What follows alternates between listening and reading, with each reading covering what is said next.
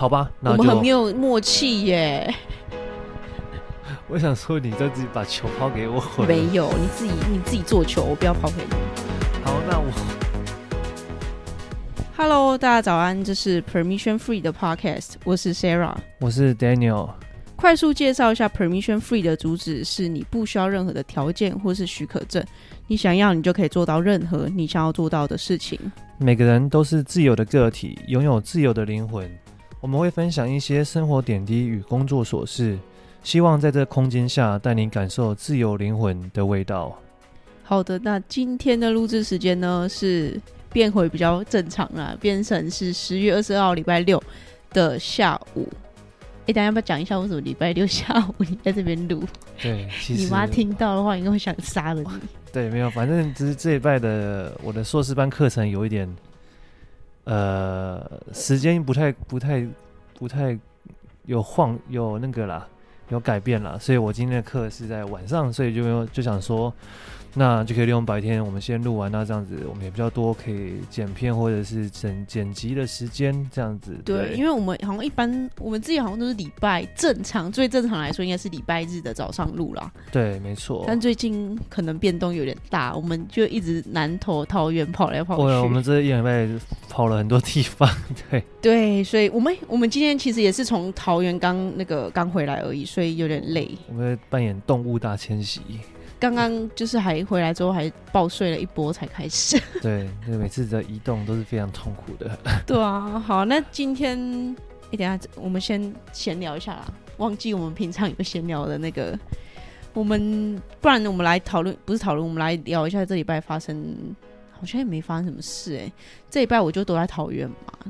哎、欸，没有，你这没有 这礼拜。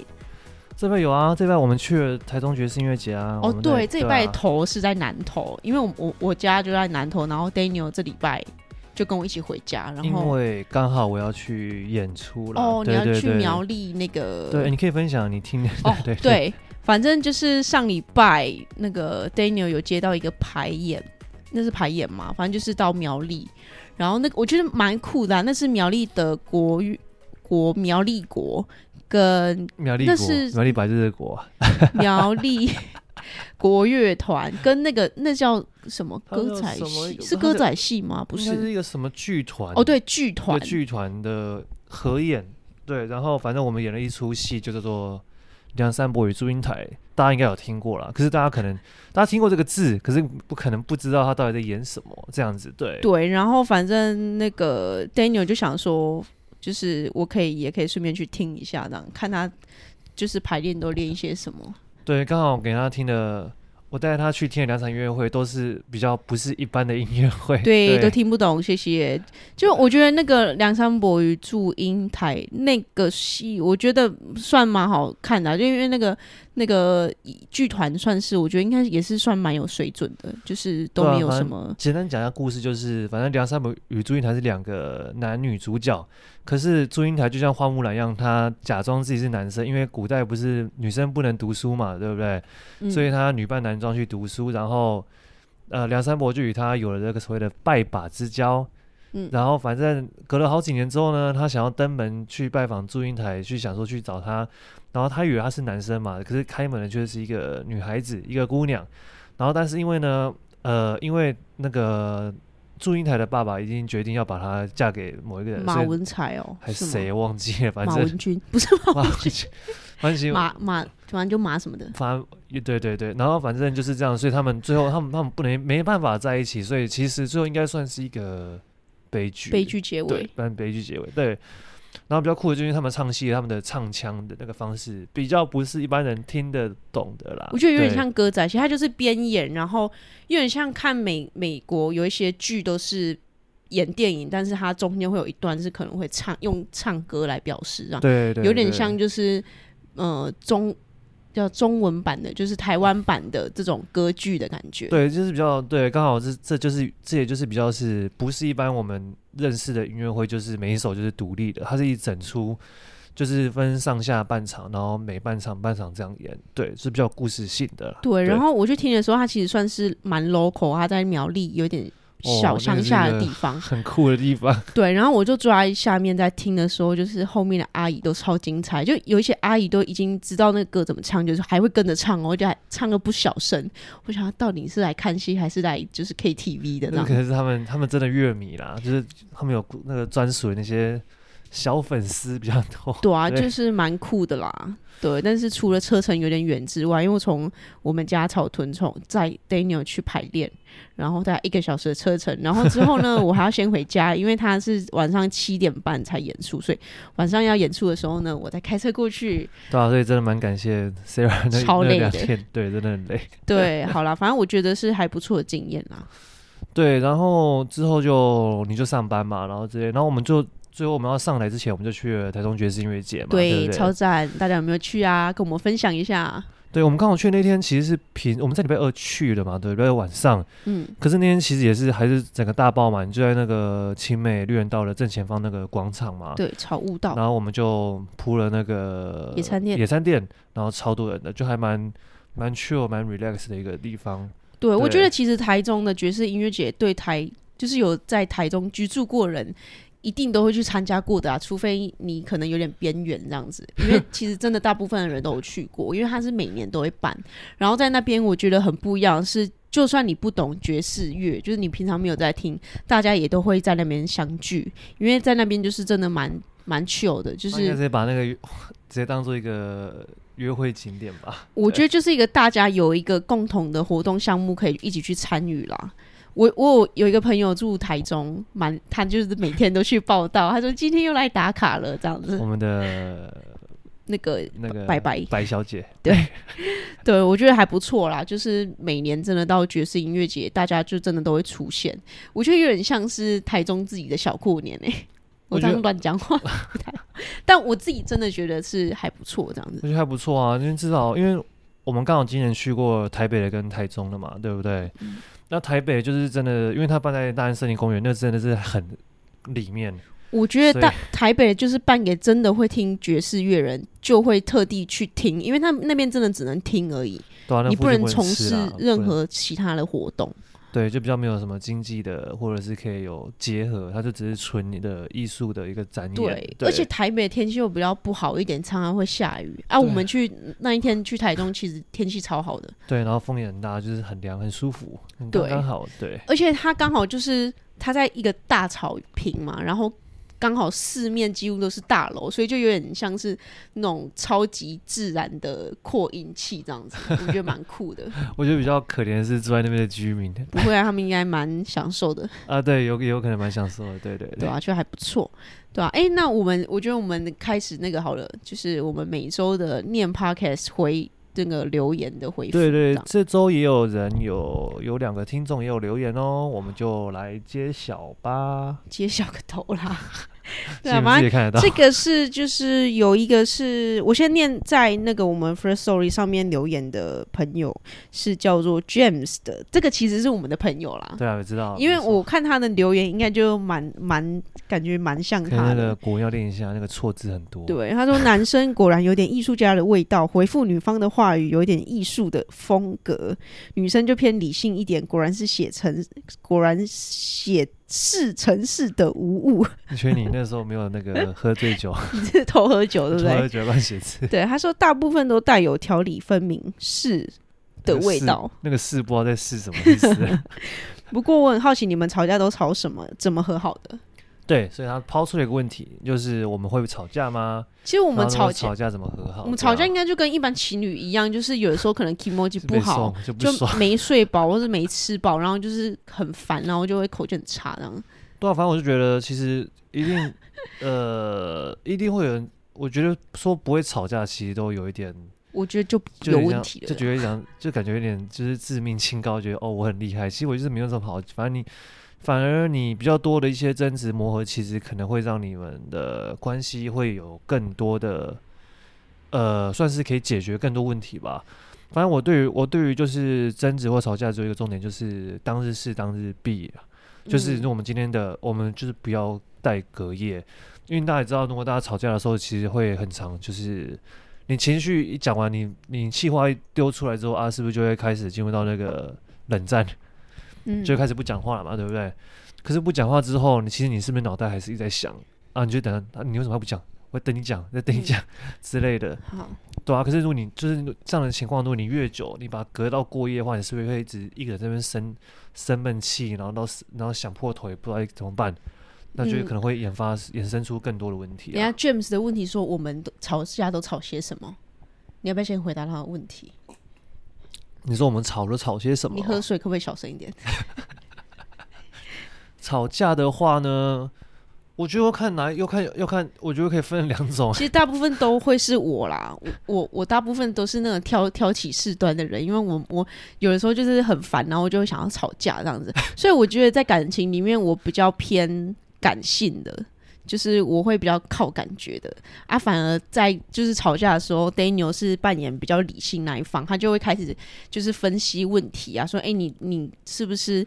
没有睡饱，还是我们要就是睡一下再出门这样？因为他知道我没睡饱或没吃饱的话，那个 kimoji 会比较不好这样。对，因为我是觉得就是呃，那我刚刚说的，我们都吵什么？一种就是可能就是情绪性的嘛，就是就有时候人吧，就会没来由的，就是会不爽吧，然后觉得什么事情都不不如你意的时候，你就会有点不爽，你就可能会想把情绪发泄出来，这是第一种嘛。那另外一种就是可能是呃，就是我们有些观念比较。不一样，可是会一开不会一开始就直接讲破，可是可能隔久而久之累积出来会爆发的这一种。那我们最近一次吵架吵什么？忘记了。最近一次啊，想不到，我想到再跟你讲好吗，James？好，想到之后我们再我们再私讯你。对，对我们其实很少那种大吵，就大概都是。蛮快的就和好的了啦。对，大部分都是情绪性比较多了，然后或者是我们只要找到解套方式，基本上解决方式基本上这个问题就会被解决。对，对啊，所以我觉得就是吵架是好事，只是说要看你们怎么和好，看你们怎么解决。就是吵架之后，对，然后还有就是，我觉得有个重点就是在吵架的时候啊，真的不要觉得气话就可以随便乱讲，这个真的是蛮。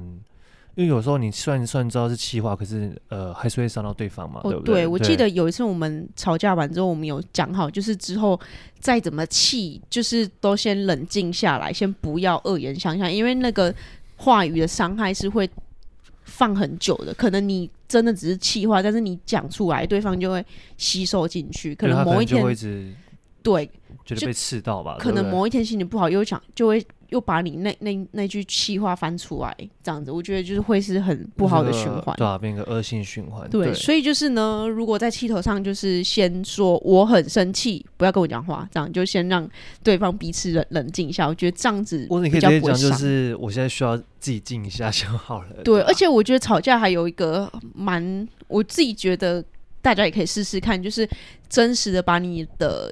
心里的话讲出来，因为很多人都觉得我我在生气，但是会觉得他对方一定一定本来就要知道啊，所以他就会开始没有没有不爽，不然就是他不会讲出真正话，因为他觉得对方应该要知道。对啊，我觉得这也是很大问题。这样反而就会一直在绕圈圈，然后越绕越多，反而问题会越来越多啊，对啊。对，所以我其实我其实跟 Daniel 在一起之后，我吵架的方式就会变，会有有在改变呐、啊。因为我如果真的不开心，我会说我现在肚子很饿，很不爽。对，但是我会直接跟你说，我现在就是肚子饿，我没睡饱，就是我很不爽，不要跟我讲话，或者是怎么样，我会直接跟你说，不然就我会直接跟你讲说，你刚刚讲话口气不好，我不爽，就我会直接跟你说，我不会让你猜。那我可以说我不爽，你也不爽吗？我觉得。你要揍我？没有，我们没有暴力倾向。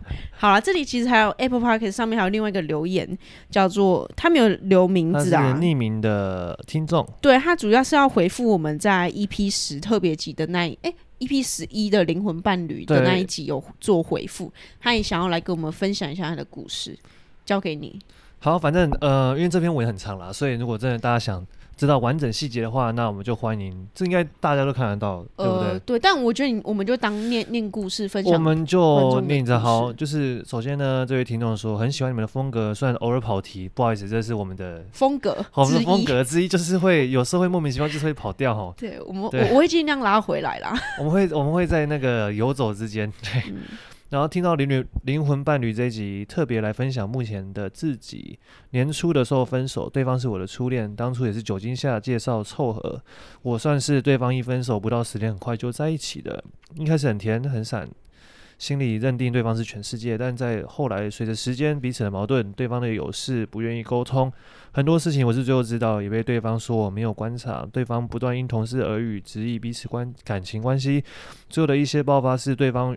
和我说在一起的三个月的时候，工作压力很大，都自己一个人度过，在半同居的状况，从来没有跟我说。在后来整整一个月多月都无法沟通，没有生活分享跟亲密互动，与朋友出去玩故意不牵手的概念，最后发现再也无法安抚。最后那一天刻意的问对方为什么不牵手，对方反而问我为什么要牵手。那天默默的逛百货公司到走到顶楼，理智线好像突然都回来了，在最后大吵了一架。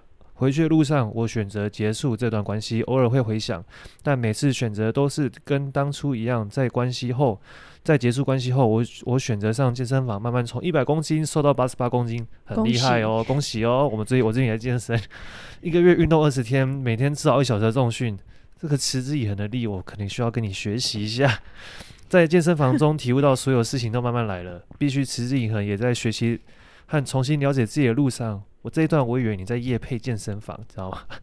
路上很孤独，但也很享受此时此刻状态。我想爱情在之前必须先好好认识彼此，了解自己，嗯，跟彼此确认，偶尔反省自己太着急进入一段关系。好的爱情必须必须彼此是队友和最好的朋友。对，这段我也认同，嗯。然后现在的我学习到慢慢来，不着急。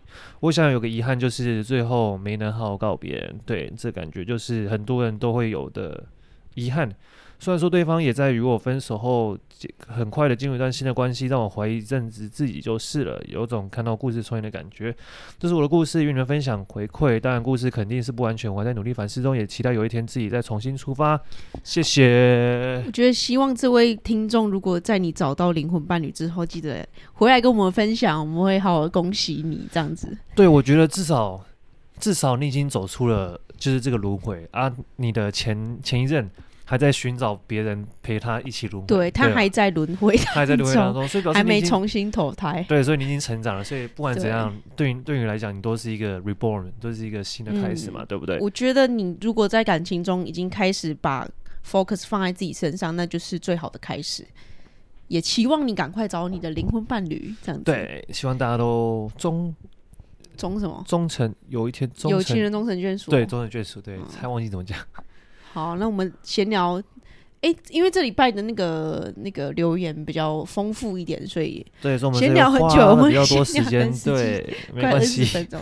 好，那我们今天闲聊就先到这边结束，先进入今天的主题。好的，那今天的主题呢，要跟你分享职业倦怠。我相信职业倦怠这个就是应该，我相信也有学生倦怠了。就是职业倦怠，就是一个大家都一定知道的嘛的一个名词。学生超开心啊！学生才不会倦怠，学生每天有什么社团呢？除非你被管得很严啊。没有，大家在上数学课的时候就觉得我学生倦怠。我我超爱数学课的，我就喜欢看老师在那个导公式。那你可能是真的是少数的练武奇才的。哎，没有，因为你如果学会导公式，你根本不用背。哎，我都我刚。那个考数学前，我朋友都在背公式，我说你干嘛背？大部分就觉得我干嘛连学，我干嘛要学？反正我只要会，我只要会算钱就好了。很有趣啊！干嘛要学数学？因为我觉得数学可以训练你的逻辑啊。对啊，可是很，我觉得相信大部分人都跟我一样想法，就是反正我只要会找钱，我钱不会找错，我就可以就好了。为什么要学那么多以后不会用到的公式？对不对？可是干嘛找钱？现在嘛都 Apple Pay。对，啊，就是你只要会基本的民生的需求的算术，不会被人家敲诈就好了。啊，我学会那个什么微积分那些，对我有什么帮助？我觉得那个不是，因为那个本来就是在那个平常不会用到，只是说它可以训练你的脑袋，训练你那个推导的能力。对，好，我们又偏题了。还有成，好好好，那职业倦怠，职业倦怠。我刚好前几天我看到一篇文章，它刚好就是有介绍介绍到职业倦怠，我来介绍一下。就是世界卫生组织呢，在二零一九年的时候呢，也正式将职业倦怠纳入国际疾病分类。对，然后这边来来念一下它的定义好了，就是世界卫生组织的定义，就是长期工作压力导致导致却无法控制的症候群。然后呢，症状就包括以下三点：感觉能量耗尽啊，精疲力尽；再来就是与工作间的心理距离增加，出现与工作相关消极和愤世嫉俗的感觉；最后一点是工作效率降低。我觉得大家也可以趁这个机会反思一下，是否你已经有职业倦怠这个职业倦怠职业倦怠的这个症状。对，然后我觉得就是刚好看到这个文献啊，跟大家分享一下，然后也提供我们自己的想法，跟我们怎么解套。对，然后他其实有最后讲到一点，就是由于职业倦怠是属于长期慢性压力，所以它其实算种慢性病嘛，所以它会间接影响到你的身体健康，像是失眠、头痛、胃痛、免疫力下降等。对，所以有这种状况的人，你要可能要考虑。考虑一下，听完这集节目这样。对，或者是去考虑去看医生。对啊，因为这个其实是现在的人蛮常会遇到问题啦。你按错，好，没关系，没关系。没有，我们我们我们在那个弄我们的 iPad。那今天这集节目，我觉得就呃，我先分享嘛，因为我觉得我分享的比较。就是细一点，就是直接是问题啊。我觉得你分享的好像是比较那个大的部分。对，因为对我来说，其实其实我比较没有职业倦怠的概的的症状或者是想法了。就可能也也是因为你没有你的工作的那个性质跟我们一般人比较不一样，一一样，然后加上我就是做我自己想做的事，所以可能。对，所以对我职业倦怠对我的概念，对我来讲是目前是还是还不存在的状态，所以我可能就是会用一种比较是定义它，或者是如果有真的有这个症状的话，就是假设我也不可能每天都过得非常快乐，就是说 I love my job 什么 every days 什么都 perfect 等等嘛，所以有时候有这个状况的时候，状况的时候，你话突然烙音，我还要打你哦。状况的时候，啊，我会去怎么去？面对或者去处理他这个状况，嗯、这样，嗯，对，好，那还那我觉得你就直接接着讲哎，好吧，那我们很没有默契耶。我想说，你再自己把球抛给我，没有，你自己你自己做球，我不要抛给你。好，那我就先分享。好，我那我认为的职业倦怠的定义哦，就是首先你的工作并不、呃、不是你自己的兴趣，你只是因为这个技能。你可以胜任它，然后对呃，对你来讲，可能那个成就感或者是就是这个这件事情的发挥的影响力没有那么大，嗯，所以就是你会觉得就是反正我就是上班下班这件事情就这样，反正我只要有领到钱就好了，就是反正这件事情对我来讲就是一个工作，然后反正就是我必须为了要养家活口啊，或者是我必须为了要。可以在这社会上生存，所以我才必须去做这件事情，嗯、去维持自己的生产力。我我觉得在我们就是工程师，我我遇到工程师们，他们其实有很多就是类似的状况，就是因为他数理能力强，然后可以学程式，而且工程师带就是薪水又普遍比较高一点，所以他们就选择工程师这个工作。但是他们并不是真的很享受在 coding 的这个过程。对啊，这样子，我觉得这个就是。这其实说到底就是也是台湾的社会的的教育概念啦，就是你必须选到一个高薪的的的工作，你的未来才会有比较美好或等等之类的嘛。所以在这个概念还没有被抹去或者是改变之前，我觉得这个现状是不太会改变的。但我觉得除了教育以外，我觉得社会环境也差很多。因为你像你很会拉小提琴好了，但是你很会拉小提琴，在台湾确实很难赚到钱。对啊，没错，就是这、这些一些比较嗯兴趣方面或是一些技能方面，没有办法说每一个的那个薪水都可以给很高。对，就是教台湾这个这个环境还是比较呃，就是术业有专攻的这一块的那个、嗯、的概念，或者是它那个价值，其实目前还没有拉的这么高啦。对，嗯，然后还有我觉得老板比较不肯给钱。嗯对，我觉得如果你有你现在是在当老板的话，我觉得希望就是大家都可以拿到就是该有的钱。我如果之后我自己当老板，我觉得我也会希望这样，我就是希望我的员工都可以他做这件事情是可以好好过他生活的，他可以拿一份他值得的薪水，而不是觉得说，哎、欸，他做的东西这看起来很简单，所以我就给他很很少很少的钱这样子。对，因为这其实都是有关联的嘛。如果你给他很少的钱，他就必须去打另外一份工，对、啊，那这样他的所有工作的品质就会下降了，对不对？嗯，对，这是一切都是有关系的。然后呢，基本上我对于这个定义还有就是，你通常都会伴随，就是你刚好工作的时候遇到一个低潮。或者是你刚好那个时候的生活比较不顺遂，因为虽然说叫做职业倦怠，可是其实它是一种心理层面的状态嘛。所以假设就算你的职业的工作再怎么困难，如果你的心理层面没有受到影响的话，其实也不会发生这个状态。嗯，所以我认为通通常都是你工作那个时候的时候遇到一些不顺遂或低潮，你心理层面已经出了一点问题，所以你刚好。进入到这个状态，对，有可能刚失恋，然后就是觉得，哎，我职业倦怠，我不干了，这样就是什么啊，好累，我不想，对啊，不是很多人就是，假如一失恋，什么隔天就直接不上班，或者消失。说你朋友吗？对，没错，王同学，王同学，我相信他会听的。好，好，那对我来说的话，这是我刚第一点，就是有关于定义的部分。那呃，刚刚刚刚有讲过，就是我当然也不可能每一天都是非常的正能量，或是一早起来就是非常开心嘛。那所以有时候呢，我也会遇到所谓的低潮，或者就是觉得可能刚好刚好我今天嗯、呃、工作，或者是我在排练的时候状态也没有很好，那个自己感觉你自己知道嘛。嗯、那在这种状态下的时候，你要怎么去舒缓它，让它不要 这么明显的影响到你呢？那我认为第一点很重要，就是你必须要有个规律的生活作息啦。我觉得这是不管做什么事都是一定要的，因为像是规律的生活作息，基本上你就不会，你的身体就比较不比较不会水肿或长青春痘嘛。如果大家看这一集会看到 我的右右脸颊就有一颗青春痘，就是因为上一拜我们都太晚睡了，我都快因为我们都在奔波啊。我其实蛮，我觉得这样其实。我自己蛮不习惯的，就是要一直跑来跑去。对啊，然后刚好因为我平常都在十二点前睡啊，可是那个那那个礼拜几乎都在十二点左右睡，然后吃的东西也其实都比较偏重咸，或是有吗？我吃很开心，我知道你吃很开心，因为我在生酮啦，我在，所以就是肉肉肉没就吃。对，因为我之前吃健康。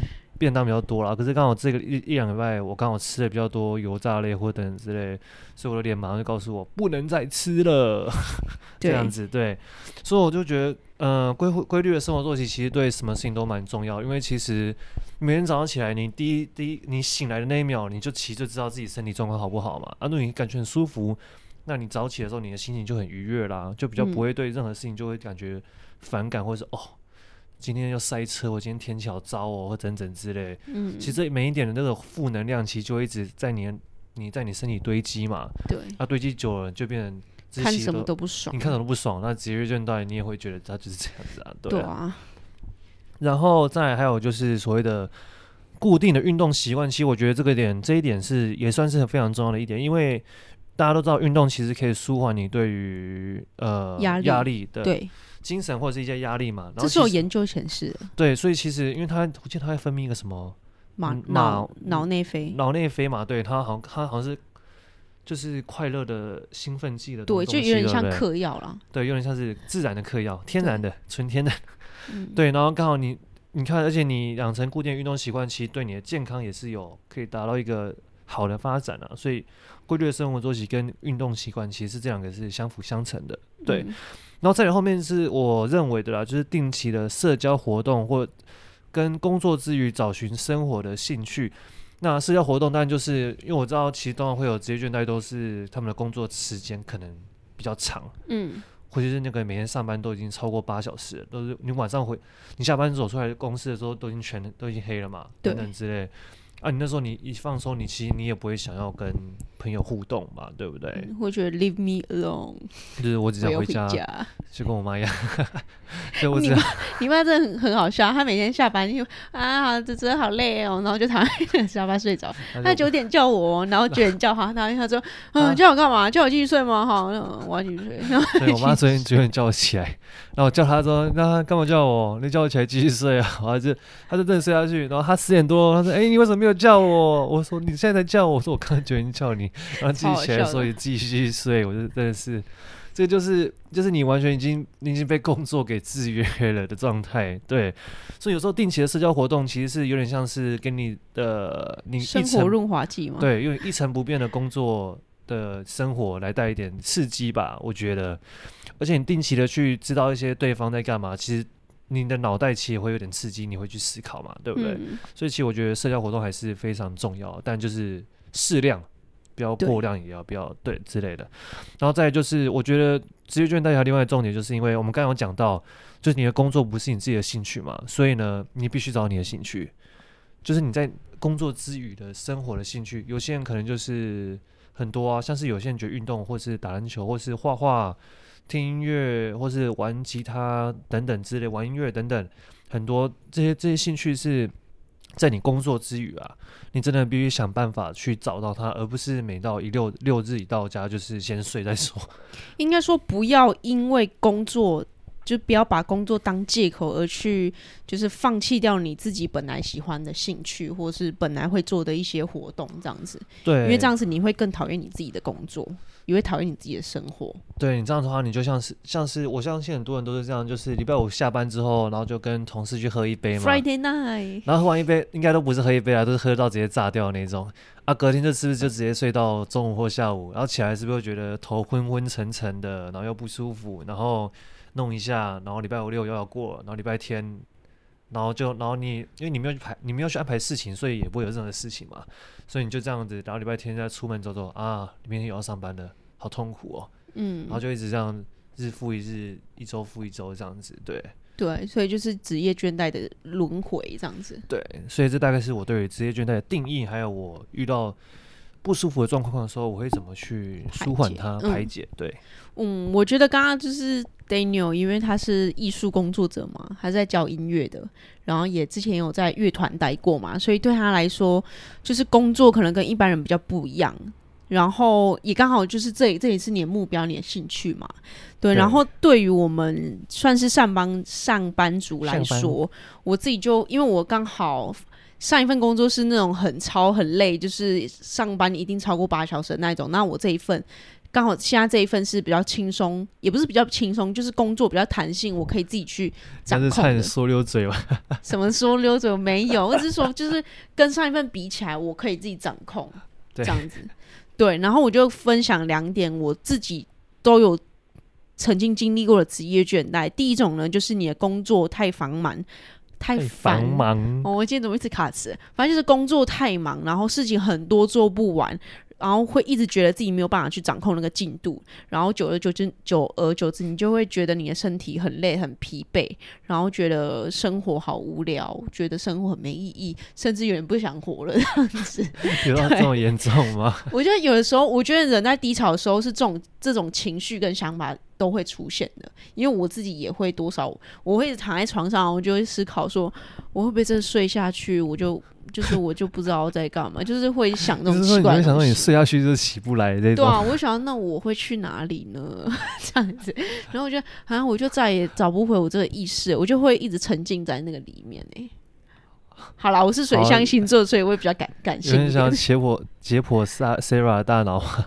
对，反正我有有时候就会想这些那个那个就是奇怪的东西。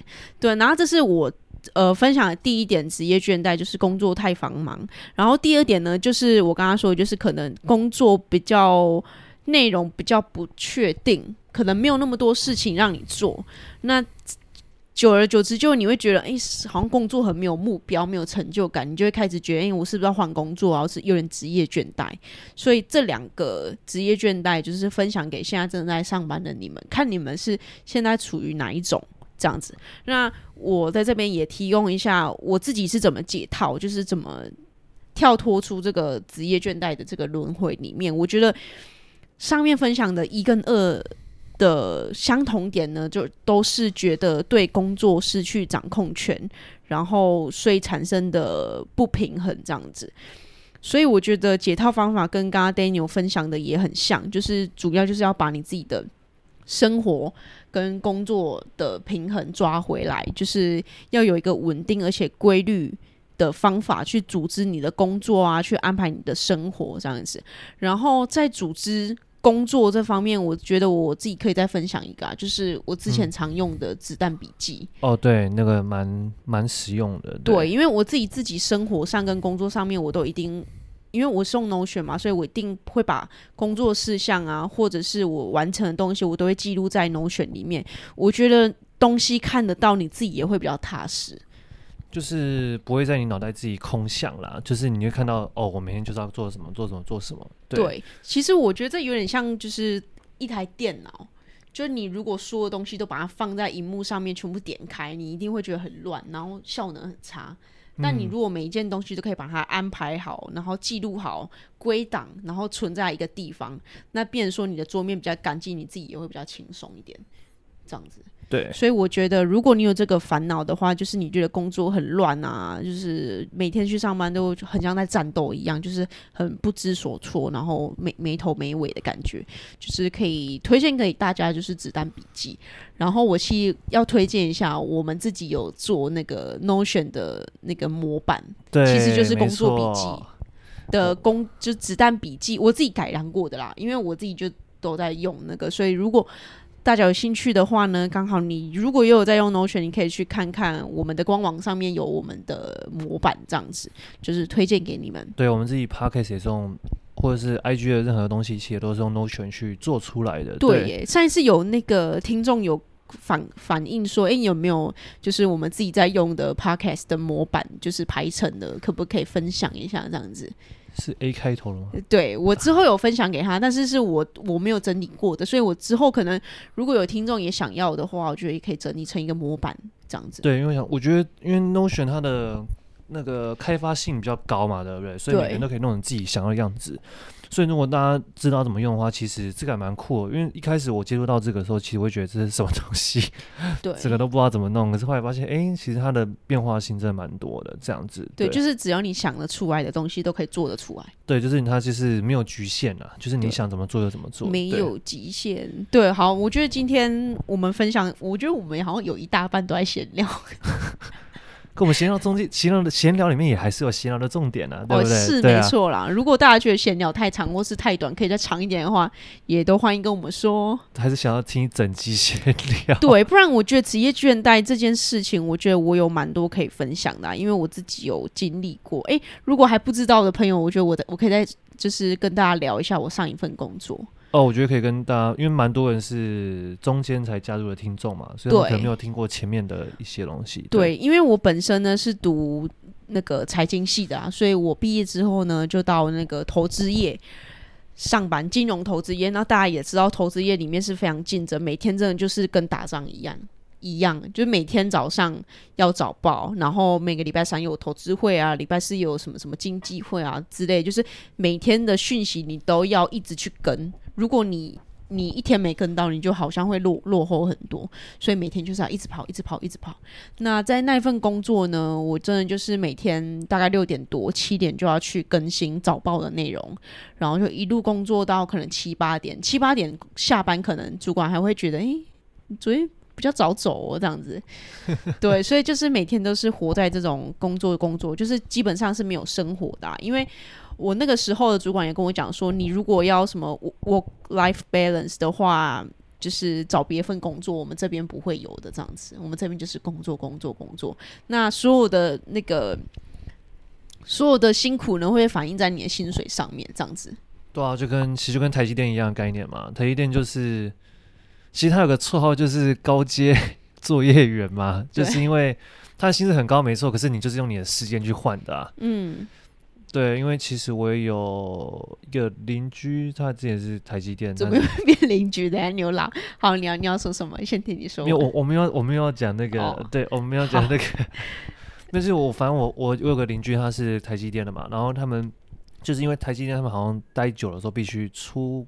去中国设厂等等之类的，然后反正后来他们不愿意，反正就是他们后来就必须得辞职嘛，因为因为大家知道这种高阶的产业有那什么天花板什么条款还是什么的，就是你辞职之后，你几年后不能进入到相关的产业，他们还会继续支你支付你薪水等等的啦。嗯，然后反正就是后来他们就辗转去其他的其他的产业。产业去这样，对，嗯，就是因为就是看你，我觉得这是每个人自己的选择吧，就是看你那个薪水，你愿不愿意，就是真的去呃付出去辛苦那几年去交换，对。对，啊，有些人可能是比较及时享乐，就觉得那我不要这样子，嗯，对。好啦，我要拉回来了。好，你拉回来。我刚才讲到哪了？反正就我说，我上一份工作也是类似这种，就是用工用呃时间去换取金钱的这样子，就用你的生活去换的。嗯。